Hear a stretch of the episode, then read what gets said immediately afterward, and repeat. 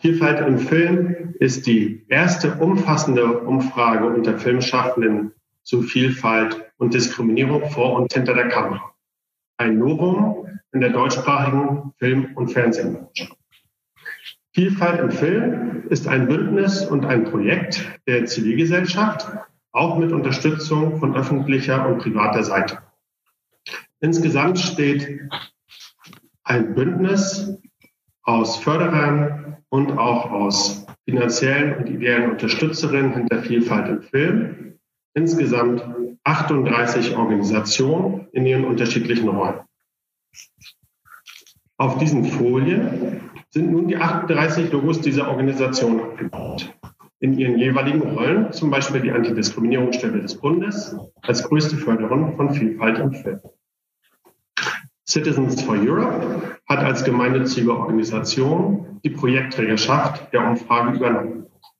Unser interdisziplinäres Team verantwortet die wissenschaftliche, technische, datenschutzrechtliche und kommunikative Umsetzung der Umfrage. Das Bündnis hat die Umfragevielfalt im Film auf den Weg gebracht, aus der Überzeugung heraus, dass die Geschichten über das Wir die in Film und Fernsehen erzählt werden, zentral sind für das Selbstverständnis unserer Gesellschaft, dass sich diese Geschichten und dass sich in diesen Geschichten die geliebte Vielfalt der Gesellschaft widerspiegeln muss. Und dass die Repräsentation dieser Vielfalt in diesen Geschichten vor und hinter der Kamera die Grundvoraussetzung ist. Nächste Folie bitte. Auf den nächsten beiden Folien geht es darum, wie wir Vielfalt im Film umgesetzt haben. Wer hat an der Umfrage teilgenommen? Wie, wie viele und wann? Die Umfrage wurde unter Filmschaffenden vor und hinter der Kamera durchgeführt, von Mitte Juli bis Anfang November des letzten Jahres. Es gibt über 440 Berufe in der Filmbranche. Und in dem von uns verwendeten Verteiler für den Versand der Umfrage das war bei Vielfalt im Film die Kontaktdatenbank von Crew United, waren diese 440 Berufe in 25 Filmdepartments zusammengefasst, die auch später die Grundlage für die Analyse sind. Über 6000 Filmschaffende haben an der Umfrage teilgenommen und nach der Bereinigung der Daten konnten wir 5445 beantwortete Fragebögen in die Auswertung vor dem Hintergrund, ähm, dass wir dank der äh, Datenbank von Crew United über 30.000 Filmschaffende zur Umfrage einladen konnten, äh, entspricht dies ungefähr eine Rücklaufquote von 18 Prozent, was für Online-Umfragen eine gute Rücklaufquote ist. Nächste Folie bitte. Wie haben wir die Umfrage nun durchgeführt? Ähm, den von Citizens for Europe bereits entwickelten Fragebogen zur Erhebung von Antidiskriminierungs- und Gleichstellungsdaten haben wir in Konsultationsprozessen mit vielen Communities und auch mit Akteuren der Filmbranche für die Umfrage Vielfalt im Film angepasst.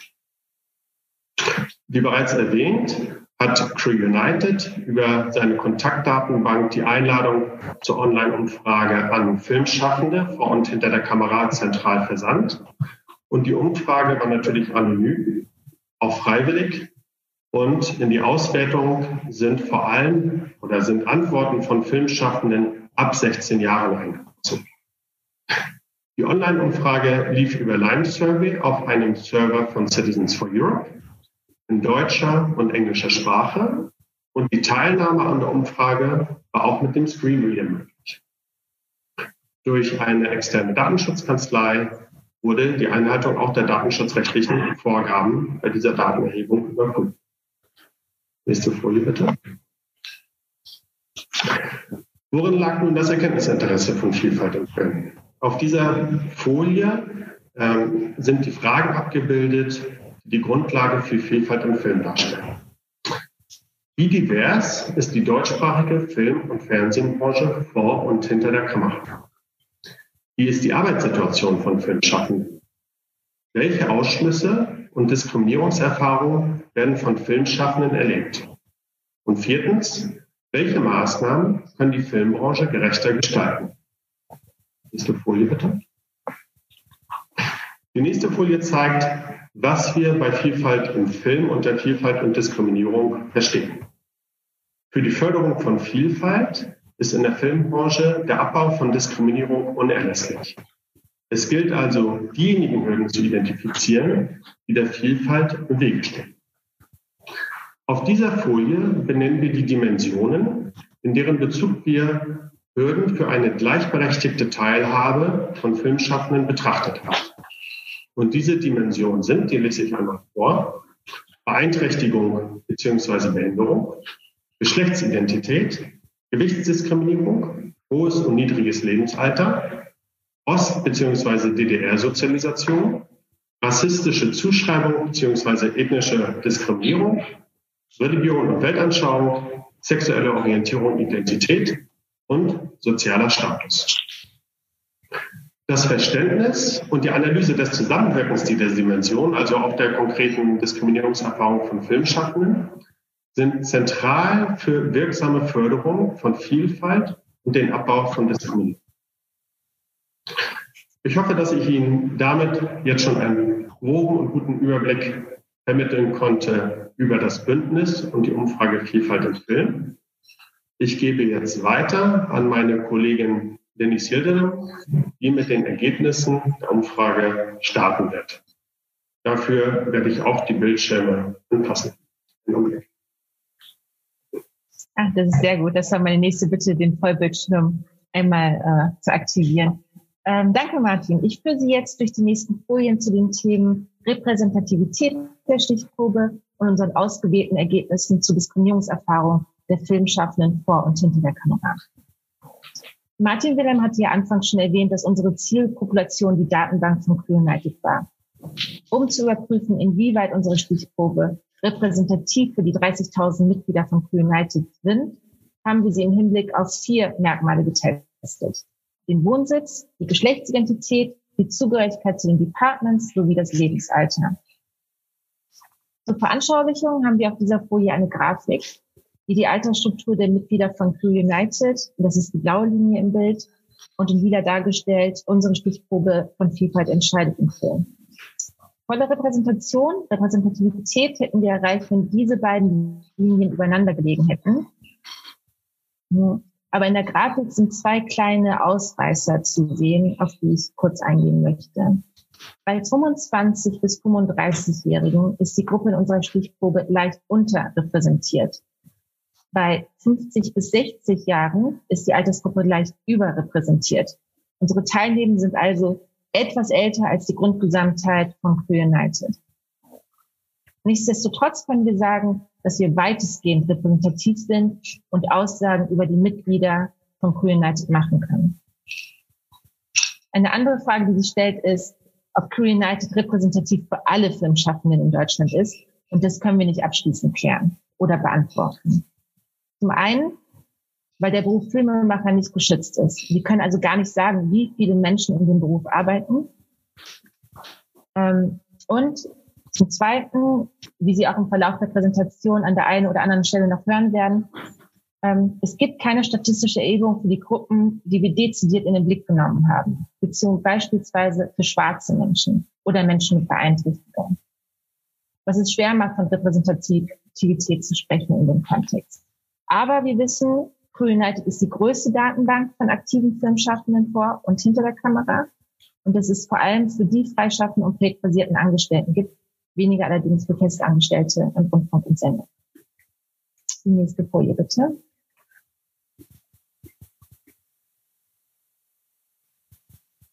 Wir kommen jetzt zu den ausgewählten Ergebnissen zu Diskriminierungserfahrungen im Arbeitskontext von Filmschaffenden.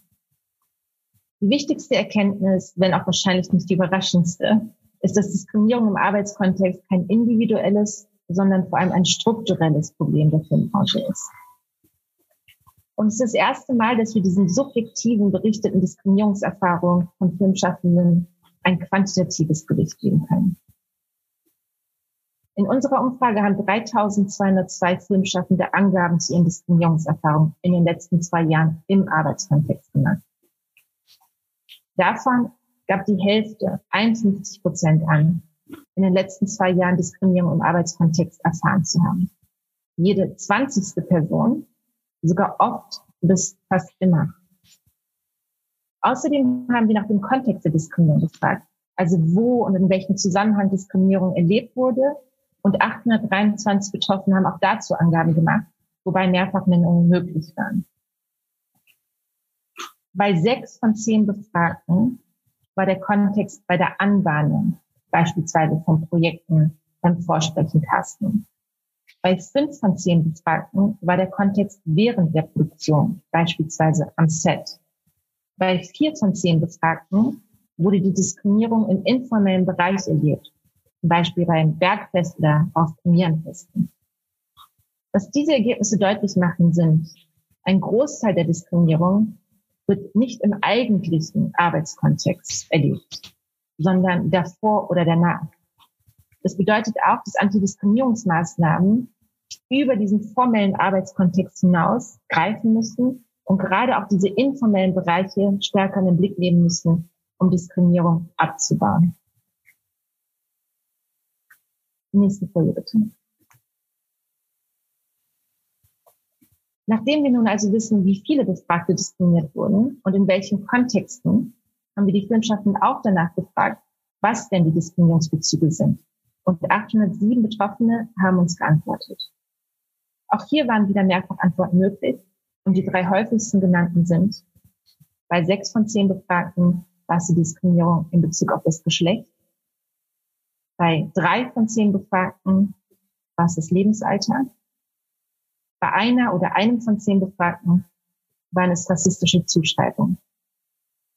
Außerdem wurden Diskriminierungen in Bezug auf Körpergewicht mit 13 Prozent, sexuelle Orientierung mit 10 Prozent und Behinderung und Beeinträchtigung mit 2 Prozent genannt.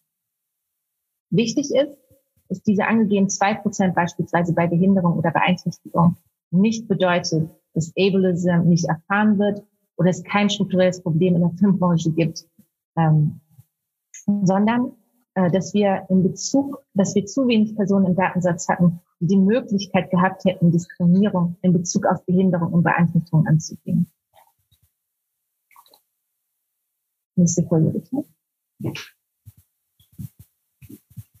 Um einerseits ein Verständnis dafür zu bekommen, was sich hinter diesen Zahlen verbirgt und andererseits Hinweise auf Mehrfachdiskriminierung und Mechanismen zu bekommen, haben wir die Befragten außerdem gebeten, die für sie bedeutsamste Diskriminierungssituation am Set bzw. am Arbeitsplatz aus den letzten zwei Jahren zu beschreiben.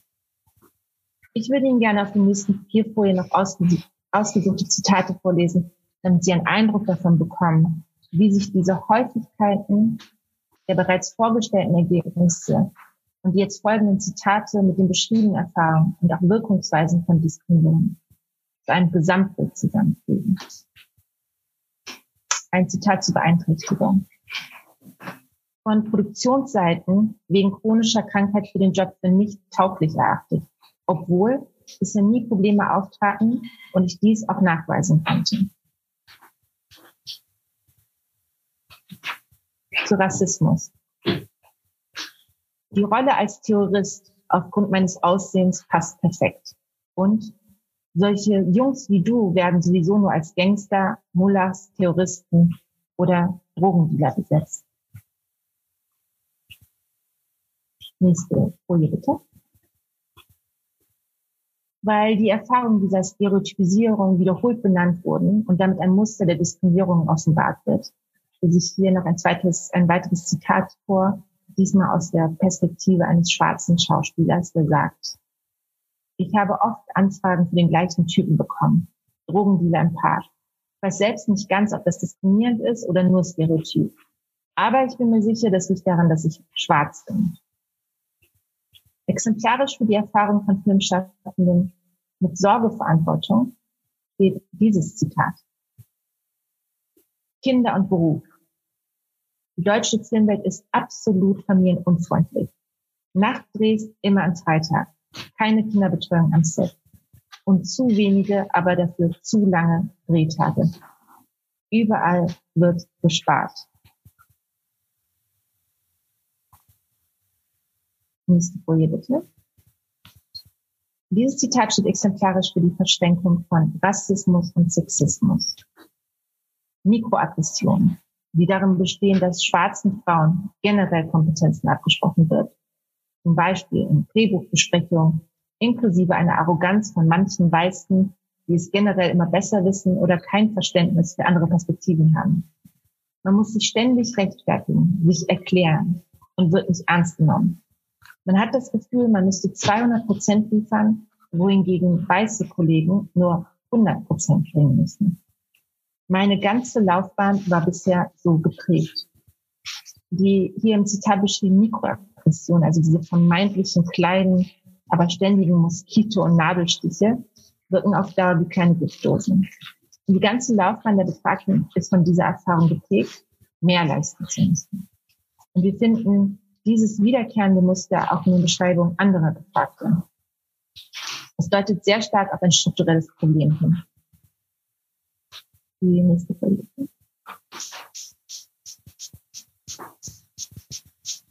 Die nächsten beiden Zitate deuten auf den Mechanismus hin, dass auch individuelle Berufserfahrung und Erfolg nicht vor Sexismus, Rassismus oder Altersdiskriminierung schützen. Obwohl ich viele Preise und Nominierungen für meine Arbeit als Schauspielerin bekommen habe, wird mir meist die Rolle als Freundin oder Assistentin der Hauptfigur angeboten. Die Rollen sind oft stereotypisiert, rassistisch oder sexistisch. Frau über 40 zu alt als Mutter wurde mit einer Jüngeren gesetzt. Ab 35 ist der Zug abgefahren. Tja, das wird wohl nichts mit deiner Karriere. Bist halt eine Frau. Damit würde ich jetzt gerne mit den Zitaten abschließen und zur nächsten Folie wechseln. Auf dieser und der nächsten Folie geht es um den Umgang mit Diskriminierungserfahrung, also der Frage, ob die erfahrene Diskriminierung gemeldet wurde, wenn nein, warum nicht, wenn ja, mit welchen Konsequenzen und der Frage, wie zufrieden die Betroffenen mit ihrer Meldung oder Anzeige waren. Zwei von drei Betroffenen, die eine Angabe dazu gemacht haben, das waren insgesamt 572 Personen, haben angegeben, dass sie die Diskriminierungserfahrung nicht gemeldet haben. Mögliche Ursachen dafür sind fehlende Konsequenzen oder sogar eine Verschlechterung der Situation nach einer Meldung oder Anzeige. 172 Betroffene haben Angaben zu den Konsequenzen ihrer Meldung gemacht. Mehr als die Hälfte, 58 Prozent, gaben an, dass die Meldung, die Anzeige des Vorfalls keine Konsequenzen hatte. Jede fünfte Person, 20 Prozent, gaben an, dass die Diskriminierung nach der Meldung erneut stattgefunden hat. Und jede zwanzigste Person gab an, dass die Diskriminierung nach der Meldung sogar zugenommen hat. Die fehlenden Konsequenzen drücken sich in hoher Unzufriedenheit mit dem Umgang der Meldung aus drei von vier Personen, 75,8 Prozent geben an, er bis sehr unzufrieden mit dem Umgang gewesen zu sein. Nächste Folie bitte. Ich hatte eben gesagt, dass 70 Prozent der Betroffenen ihre Diskriminierungserfahrung nicht melden und drei von vier Personen eher bis sehr unzufrieden mit ihrer Meldung waren. Auf dieser Folie finden Sie rechts eine Grafik, die zeigt, an wen sich die 30 Prozent der Betroffenen gewandt haben, um ihre Diskriminierung zu melden. Das ist zu sehen in dem blauen Halbkreis. Und es zeigt sich, dass eine Vielzahl von Adressatinnen für die Meldung gibt. Die meisten Betroffenen melden die Diskriminierung bei der Produktionsleitung. 32 Prozent. Danach folgen Vorgesetzte oder Berufsverbände mit 26,7 und 13,4 Prozent. Wenig betroffene Filmschaffe richten ihre Meldung an Antidiskriminierungsberatungsstellen oder Medien. Die finden wir am unteren Rand äh, des blauen Halbkreises.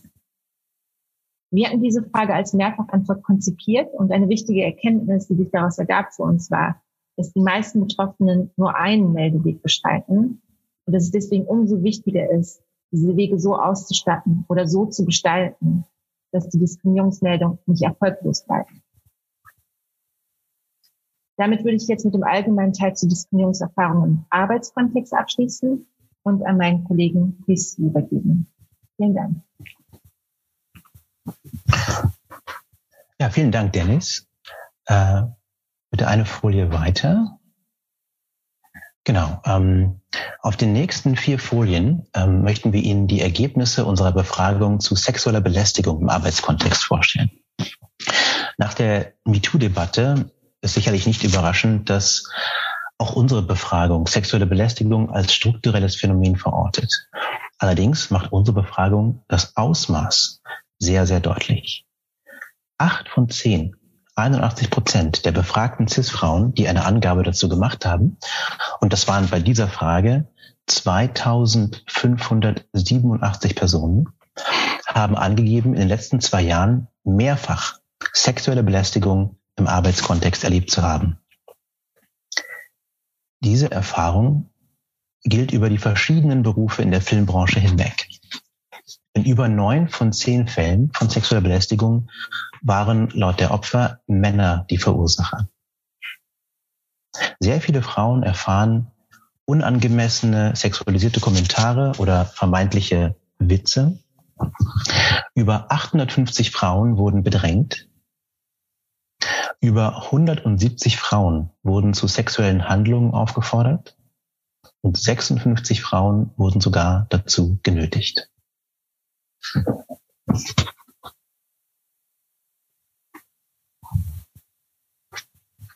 Die nächste Folie bitte.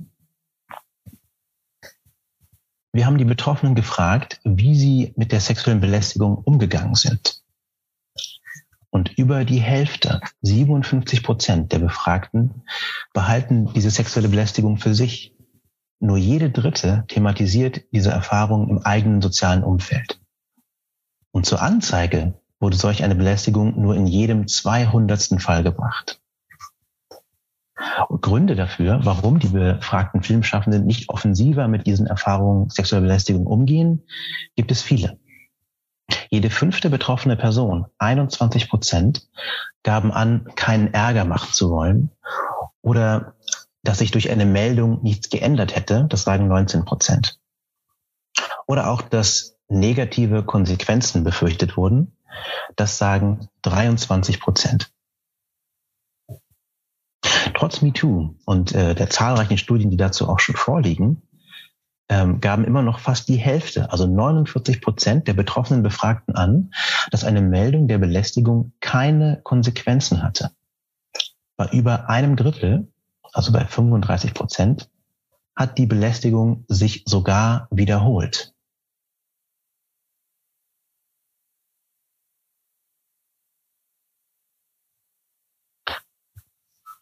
Das allgemeine Gleichbehandlungsgesetz sagt sehr, sehr klar, dass die Arbeitgeberin den Arbeitsplatz diskriminierungsfrei halten muss. Trotzdem ähm, werden von den Betroffenen immer wieder Männer in Machtpositionen als Verursacher der sexuellen Belästigung genannt. Also Regisseure, Caster, Heads of Department, Personen, die eigentlich eine Vorbildfunktion einnehmen sollten, stattdessen aber mit ihrem Verhalten sexuelle Belästigung am Set oder am Arbeitsplatz fördern äh, oder mit ermöglichen. Dazu ein paar Stimmen. Ähm, eine Befragte beschreibt das wie folgt. Besonders prägend war für mich ein Arbeitsumfeld, in dem alle Frauen Sternchen als Mädchen angesprochen wurden statt eines Namens und alle Männer Sternchen meistens beim Nachnamen, mindestens beim Vornamen. Ein Arbeitsklima, in dem Frauen, Sternchen, kategorisch nicht ernst genommen, verniedlicht werden und entsprechend selten zu Wort kommen bzw. gehört oder gefragt werden. Ausgehend meistens von den männlichen Heads of Department nahmen sich andere Männer, Sternchen, aber auch Frauen, Sternchen, die Sprache und den Umgang an, um von diesen Heads anerkannt zu werden. Die nächste Folie bitte.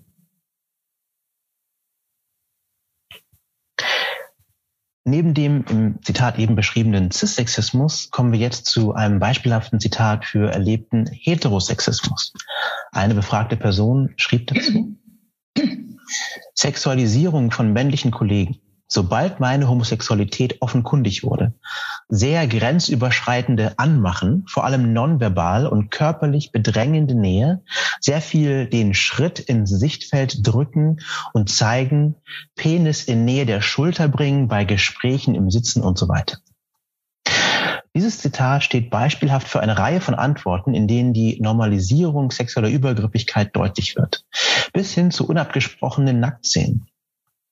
Personen in Machtpositionen erzeugen und unterstützen so eine sexistische Normalität inklusive der genannten Übergriffe. Die offenen Antworten, die wir bekommen haben, lassen sich da so dahingehend interpretieren, dass das Arbeitsumfeld am Set ein sehr hierarchisches und patriarchales ist. Und dass dies sexuelle Belästigung nicht nur möglich macht, sondern häufig auch forciert. Und zwar, weil es eben gerade auch von Vorgesetzten so vorgelebt wird. Nächste Folie bitte.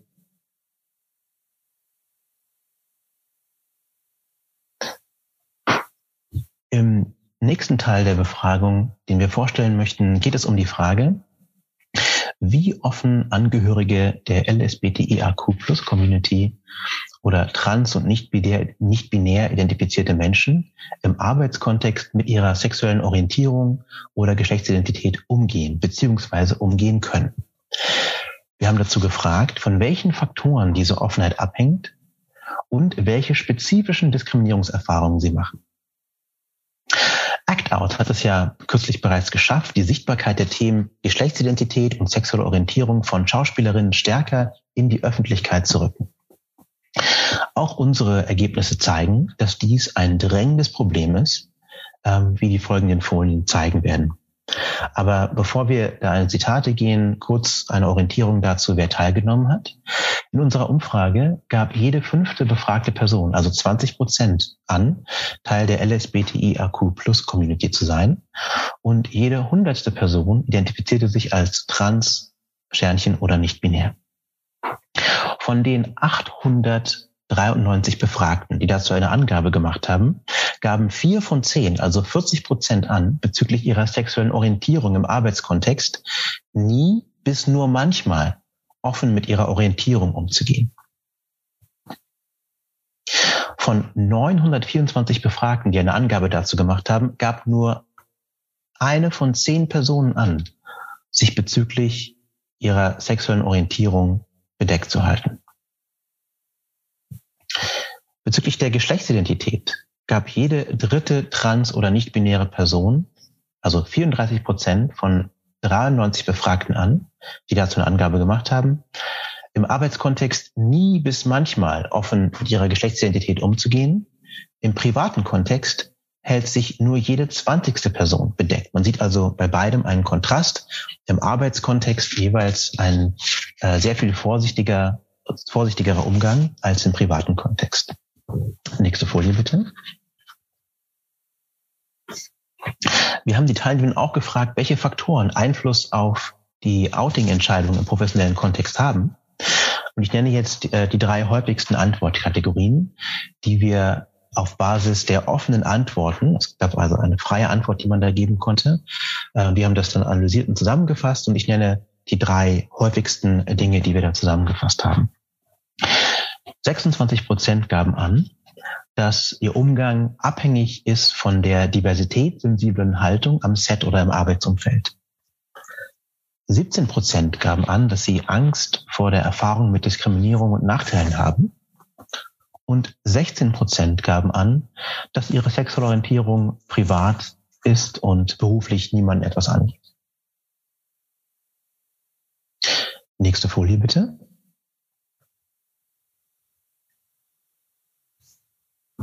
Das folgende Zitat ähm, zeigt noch einmal befürchtete Konsequenzen eines Outings auf ähm, und hilft uns nochmal einen genaueren Blick auf Homo- und Transphobie in diesem Kontext zu bekommen. Zitat.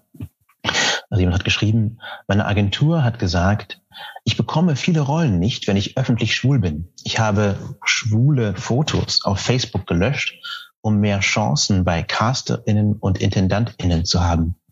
Fast alle, mit denen ich in der Branche darüber rede, sagen mir, öffentlich zu meiner Homosexualität zu stehen, bringt mir nur Nachteile.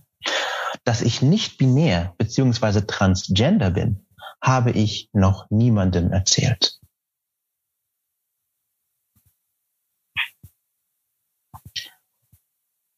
Ja, damit ähm, würde ich jetzt an meinen Kollegen Daniel übergeben. Vielen Dank. Ja, vielen Dank, Chrissy. Ähm, nachdem wir in den letzten Blöcken äh, vor allem was zu den Themenkomplexen zu MeToo und LSBTQ Plus äh, gehört haben, geht es im folgenden Abschnitt kurz um das Thema Vielfalt und Einkommensunterschiede und im Anschluss um die Frage, wie Vielfalt und Macht zusammenhängen und welche Geschichten erzählt werden, jeweils mit einem Schwerpunkt auf rassistische Diskriminierung. In der hier abgebildeten Grafik haben wir erstmals differenziert Einkommensunterschiede berechnet. Und zwar nicht nur ein Gender Pay Gap, sondern auch ein Race und Disability Pay Gap. Also potenzielle Hinweise auf Sexismus, Rassismus und Ableismus.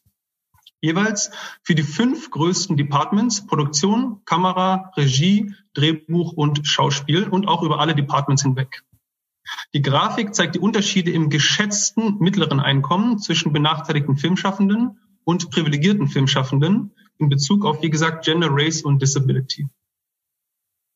Je weiter die Punkte auseinanderliegen, desto größer ist der sogenannte Gap beziehungsweise der Einkommensunterschied. Der Einkommensunterschied verschwindet, wenn sich die Punkte wie im unteren Teil des Bildes überlagern. Die Grafik zeigt, dass die Einkommen von benachteiligten Filmschaffenden, der jeweils linkere kleine Kreis, über alle Departments hinweg niedriger sind als von privilegierten Filmschaffenden.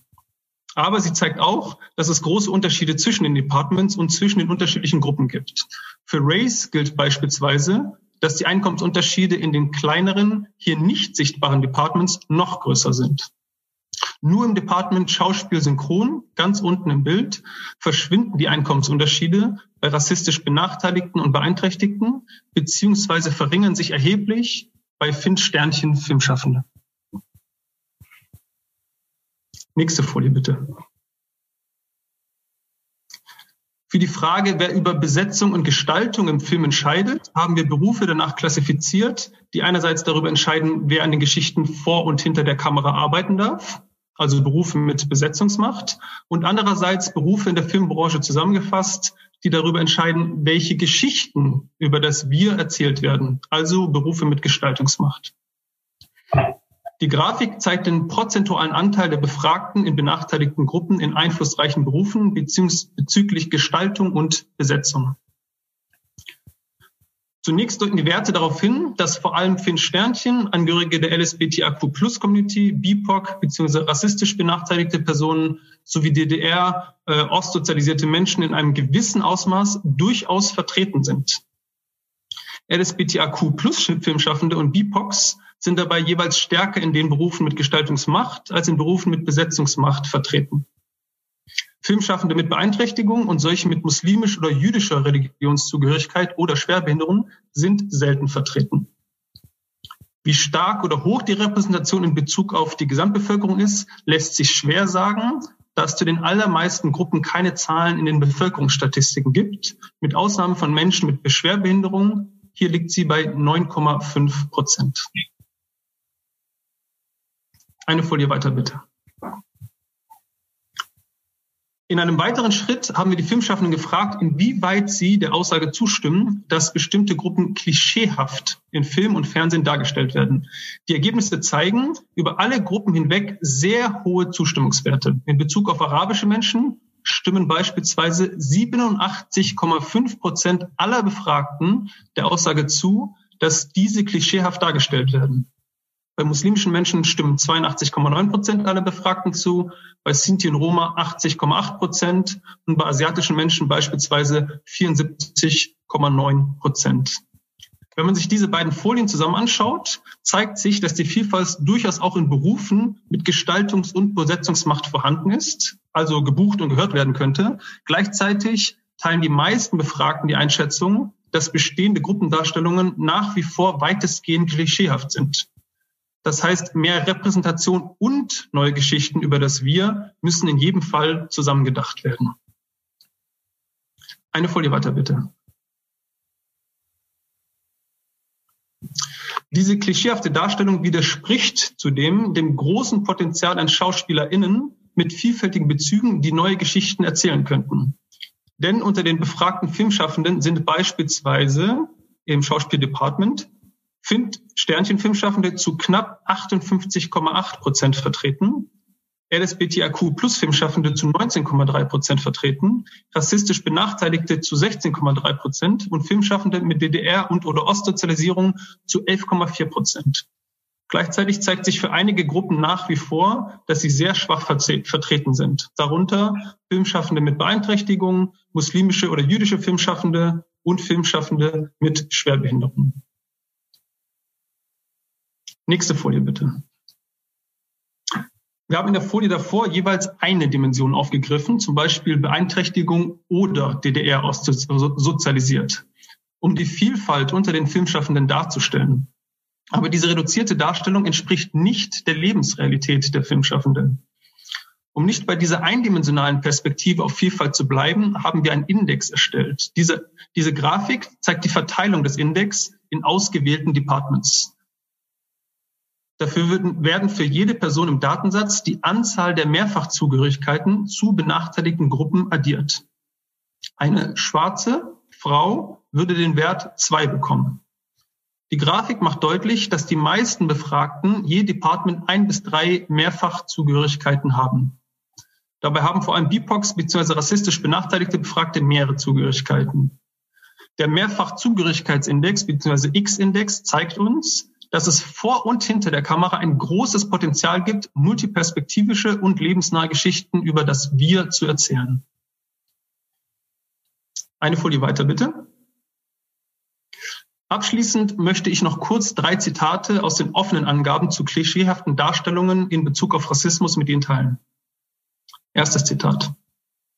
Caster und Agenten haben mir vorgeschlagen, einen anderen, weniger arabischen Künstlernamen anzunehmen. Wenn ich Arabisch am, am Set sprechen soll, werden afrikanische und asiatisch-arabische Länder verwechselt. Zweites Zitat. Einmal wurde ein türkisch-deutscher Schauspieler als mein Vater gecastet. Er hatte selten seitenweise Text auf Arabisch und es wurde von mir erwartet, dass ich ihm außerhalb der Dreharbeiten die arabische Sprache beibringe, was erstens in ein paar Tagen unmöglich ist und zweitens beschämend war für alle Beteiligten. Drittes Zitat. Je nachdem, was den Leuten gerade am besten passt, bin ich die Türkin oder die Iranerin bis zu 90 Prozent bin ich für die meisten die Türken. Aber zu 90 Prozent bin ich für die meisten die Türken. Ich vermute, weil viele gerne eine Erdogan-Kopftuchdebatte mit mir führen wollen. Ein Slide weiter, bitte. In einem letzten Schritt haben wir noch gefragt, welche Maßnahmen, die etwas in der Branche ändern sollen, als wirksam erachtet und benötigt werden. Sehr hohe Zustimmungswerte zeigen, dass es unter den Filmschaffenden einen großen Konsens gibt, welche Maßnahmen als wirksam erachtet und benötigt werden. Die Maßnahme klare Konsequenzen für TäterInnen haben rund 97 Prozent der Befragten als wirksam eingeschätzt. Weiter wirksam wurden schnellere Handlungsoptionen im Akutfall, verbindliche Regeln, Regeln zu Intimszenen, Diskriminierungsprävention in der Ausbildung oder Beschwerdemöglichkeiten beziehungsweise Ansprechpersonen sowie Vernetzung und Bündnisbildung genannt jeweils über 90 Prozent Zustimmung. Nächste Folie bitte. Als weiterhin wirksam werden unter anderem Workshops und Sensibilisierungstrainings sowie die Diversity-Checklisten für Förderanträge erachtet. Damit sind wir am Ende der Präsentation der ausgewählten Ergebnisse von Vielfalt im Film und ich gebe zurück an die Moderatoren. Vielen Dank.